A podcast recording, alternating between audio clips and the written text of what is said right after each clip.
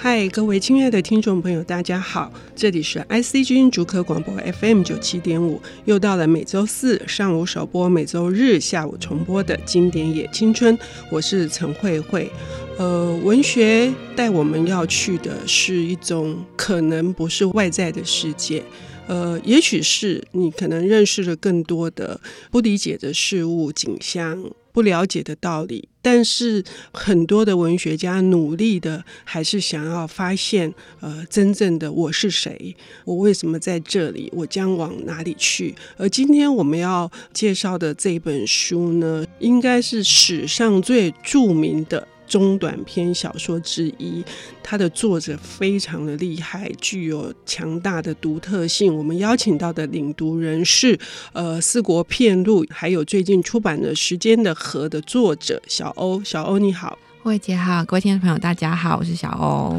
我刚刚已经说了，你今天要带来的是呃，我我厉害无比的这个 作者的书是哪一位？是，是约瑟夫·康拉德。呃，我当时读他的《黑暗的心》是很久很久以前哈，嗯、就被他的那种好像梦幻式、梦境式，其实简言之，甚至是噩梦式的这个海上的海洋。呃，那些生活所震撼的。今天要带来的也是跟海洋有关的书吗？对，呃，我们今天要介绍的书叫做《秘密的分身》，也是他写的海洋的作品之一。因为他的其实很多作品都是跟嗯、呃、海上的生活有关系的，这是跟他的自己的经历。对对对对对对。那其实我觉得康德他非常特别的是，他其实是波兰人，嗯，他的母语是波兰文，嗯，然后他十七岁的时候呢，就到法国去跑船，等于是当一个水手。然后他大概有二十年的时间都在船上，然后他在三十几岁的时候他就规划成英国籍了，嗯，然后他在那个大概他三十七岁的时候他就停止海上的生活，然后到陆地上去，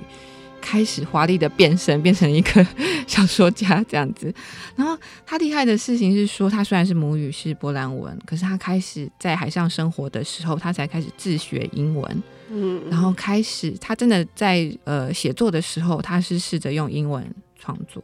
我觉得这件事情非常的厉害，就好比我们现在自己想象说，哎，我如果十七岁到了另外一个国家去，然后我没有受过正规的语言训练，然后就自己硬学了一个语言，然后就自己开始好，就用那个语言开始在写小说。哦，那博科夫也是哈，对，就是这种事情好难哦。就想说，比如说中文可能都写不好，然后 用一个外国语去写其他语言的小说，而且写的非常好，而且非常。就是他的呃形容什么都非常的精准，而且对全世界的人都能够产生共鸣。我觉得这这实在是非常的厉害。嗯，说到船员的生活哈，就是呃我们经常有很多的羁绊，我们被安全感，我们被家庭，我们被我们的职场，所以我们会向往这种漂泊不定的，然后向往浪漫，对，觉得很浪漫。可是事实上是如此吗？一点也不吧？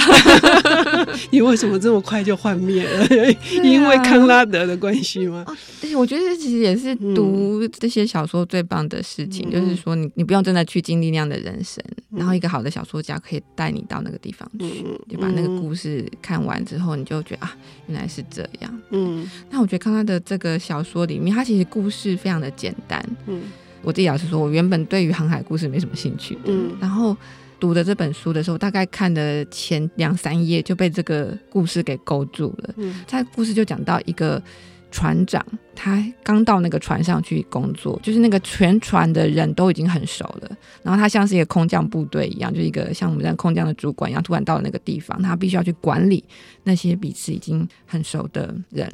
然后在那个船上，他其实可能自己也觉得自己跟其他人格格不入。他太年轻，而且他是突然被任命，对对对对，做船长。也就是说，他是一个呃，我们现在用白话文讲，他是一个空降部队，然后又没有威信。好，在那艘船上，已经他们一起共事了十八个月还是十六个月？哈，所以是等于是进去一个彼此已经都很熟稔的一个团体。那他是一个非常孤立的一个又有权势的存在。这种心境，我们替换到我们对，其实很容易做想象。嗯，对。然后他一开场就把这个状况讲得很清楚，嗯，然后还故意就是那个他的那个主角，其实他就叫做我，就是他说、嗯、我就特别安排了让这个那些船员好像可以让他们早点休息，今天晚上我来做点呃船上该轮值的工作，这样子，嗯、好像施以小惠，然后想要得取民心这样子。可是他们那些船大副、二副反而觉得他很突兀，对，对不对？他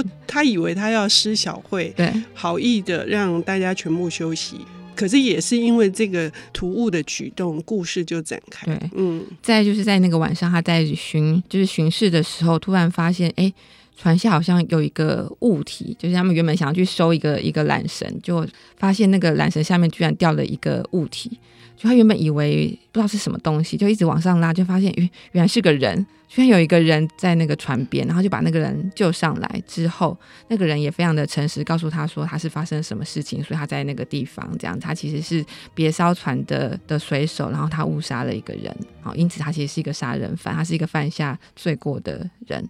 结果这个船长这个我呢，他居然就收留了这个杀人犯，这样子把他藏在自己的仓房里面，然后怎样就是想要保护他，不要让他被其他的船员看见。然后他就是开始，因为他刚好跟这个这个杀人犯的身形也很很接近，就是他可以假装好像那个那个人就是他一样的，在那个船上彼此两个人就交互的生活。嗯，所以这个。小说就叫做《秘密的分身》，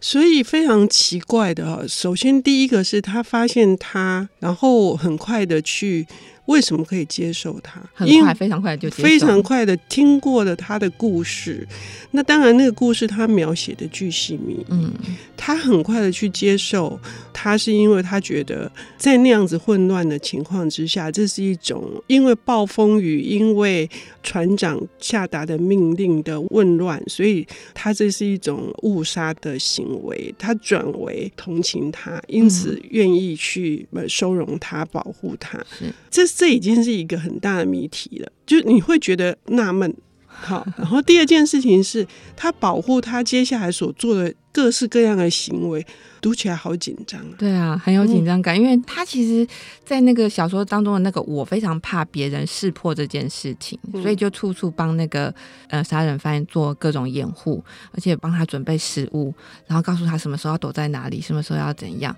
而且意外的那个杀人犯好配合，配合度超级高的，就完全就是非常就是机敏的，随时都可以该逃走的时候逃走，然后该躲好的时候要躲好，然后真的都没有被人发现。可是那个他描述的那个紧张感是。你真的会帮他想说，哎，那会不会被发现？可是都在那个千钧一发的时刻，就是可以巧妙的躲开。嗯，他躲开的原因是因为康拉德设计了一个奇妙的结构，他的这个船长的的房子的状况，嗯、有一个奇妙的结构，嗯、是一个。因为其实如果有真的去坐过呃游轮的朋友们可能会清楚，就是说船上的房间再怎么大，其实都还蛮小的，更何况是工作人员的房间，它其实会比一般的客房更狭小。但是他的这个船长的房间居然有一个 L 型的空间，可以让他产生一个就是视觉的死角，所以刚好可以让这位杀人犯有一个小窄的容身的空间，可以做一些算计跟调配。嗯，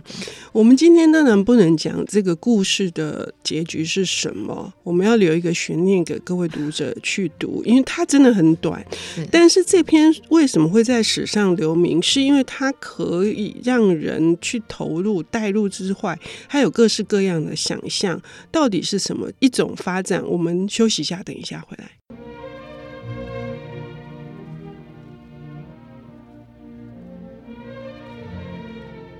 欢迎回到 IC 之音竹科广播 FM 九七点五，现在进行的节目是《经典也青春》，我是陈慧慧。我们今天邀请到的领读人是最近出版的《时间的河》这本书的《四国片路》的作者小欧，为我们带来的是康拉德的《秘密的分身》。上半段节目我们已经大致说了，这是一个奇怪的海上的故事哈，但是它实在被改编成太多的戏剧还有电影了。对，嗯、对其实二零一四年就有一个版本叫《海上情迷》，然后海上情迷，情迷对，而且还有就是它其实是一个呃西洋片，但是。戴立人有演，而且就是那个在那个版本里面，就是那个秘密的分身，那个杀人犯被换成是一个女性这样子。嗯，那可能这个变化就可能跟原著的一些故事的概念会有一些差别，但是可以想见说这个故事的。呃，原型它其实打动了很多人，激发了很多的想象的空间，嗯，所以会有各种的呃戏剧的演出或者是再创作的状况。首先，我先注意到哈，这个秘密的分身是中文书名，大概中文世界会这样子取这个名字，可是它的英文叫做 The Secret Sharer，所以是一个分享者，是一个秘密的共有者。如果从这个角度来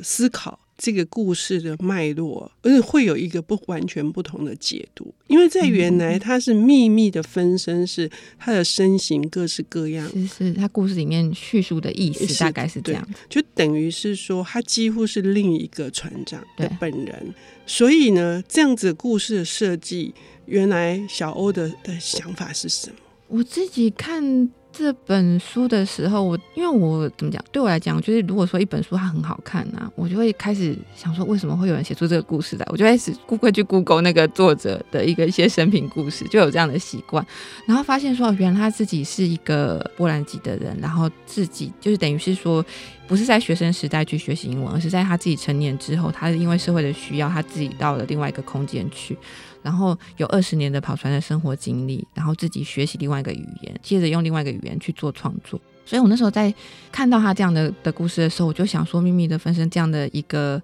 故事，对照作者本身的人生故事来讲，我觉得应该就要写他自己吧。对啊，而且可能就是他自己应该始终是一个 outsider，就是一直在观察。当下的那个生活的一个状况，然后可能都会不管在哪里都会有一个格格不入的感觉，更何况他其实是一个水手，他不断的在进入一个新的空间，跟不同的团队工作，所以我觉得他的那种观察感应该是非常的强烈的。所以我觉得他这个作品让我的想象来讲说，或许是不是他真的有这样的真实经验，我觉得都有可能。然后我觉得那个真实性还蛮高的，我是相信，因为他描写功力很强。对对对对对，对。可是我第一次乍看的时候，我心里我心里是在想说，所谓的。秘密的分身是一个罪犯，而这个罪犯是不得不犯的，在那样子的恶劣的，就是他还是最后犯下了这个滔天大罪，可是却需要保护他。也就是说，人我们人是不是常常也会犯错？因为小说是放大放放到极致，可是也许我们作为一个人，我们跌跌撞撞难免会做出一些错误的事情来。但他是必须要被原谅、被包容，甚至是是去掩护他的。他写出了人类这种好像共同的一种一种被理解的感觉。因为其实，在看那个故事的那个过程当中，我自己其实。好像也被那个我说服了，就是说，虽然我们可能觉得那个情节紧凑，说，哎，为什么那个船长会相信那个那个人？但是船长选择相信他，并且掩护他的时候，因为那个人是一个不得不、一个不是他自己愿意的情况下犯的错，而且被那个他原本的船长其实苦苦相逼，因为那个另外一个船的船长还真的找到船上来要找这个人，所以也是加深后段这个整个情节更加紧张的那个氛围。嗯可是我自己觉得这故事上读起来就还蛮爽快的，就是说，世界上还有某一种公理存在，会有某一种好人存在去庇护一个不得已的罪。嗯，对。所以我自己读完那个故事的时候，心里面是想说，哇，他一定在某个地方展现的一种一种所谓的人性的。一种很微妙的慈悲，这样子。嗯，可是同时，如果我们把它想成是秘密的共享者，甚至日文版把它翻译成秘密的同居人，嗯、也就是说，也许很可能他要探讨的是是一体两面的事情。是，是就是说，你作为一个人，你的另外的那个黑暗的那个，啊、有可能，嗯。这个是不是我们还可以有更多更多的诠释？是因为其实也是刚我们在节目开始之前有跟慧姐在聊到这个部分，然后她讲到这样的想法，我想说，哎，对哈，好像也没错哈。就是如果说这一切如果都是那个所谓的我想象出来的，因为毕竟是一个密闭空间的一个生活，一个小非常的封闭的一个人际交流圈。孤独的人的那个孤独感，其实他的那个非常深远，他可能会想到非常多的事情，甚至整个可能都是一个虚构，根本不存在。他必须要靠这个不存在的的想象才能够支撑活下去，然后甚至给予自己希望。我觉得这个是有可能的。嗯，所以到底是怎样？就是说，如果这个分享者的这个概念。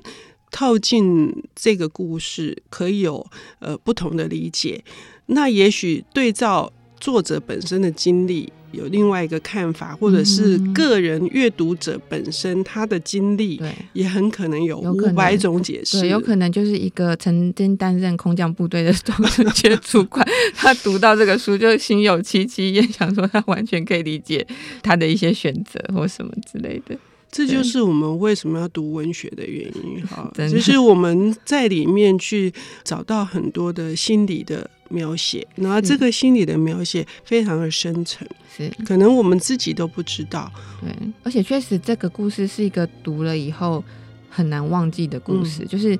嗯、呃，因为有些小说，是你看书看多了以后，你可能说哦，这个书好像看过，是你无法讲出那个故事大概在讲什么。可但这个故事厉害的地方，就是你大概看完之后。因为我就是，其实我大概在呃一年多前我就看过这个故事了，嗯，然后最近是要上通告的时候再重新看一次，发现哎，其实我都记得，嗯，我觉得这就是一个厉害的故事，它能够保有的特质，就是它可以把你那个骨干，你完全不会忘记，嗯，对，这就是呃康拉德厉害的地方，他还有别的呃名作，经典名作《吉姆爷》哈等等，呃，因为非常的独特，所以非常推荐各位听众朋友能够。拨一点时间来看这个，你可能永生难忘，而且你会有五百种想象的故事。OK，我们谢谢小欧，谢谢，谢谢。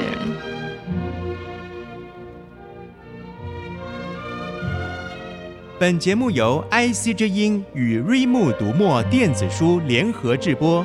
经典也青春与您分享跨越时空的智慧饗宴。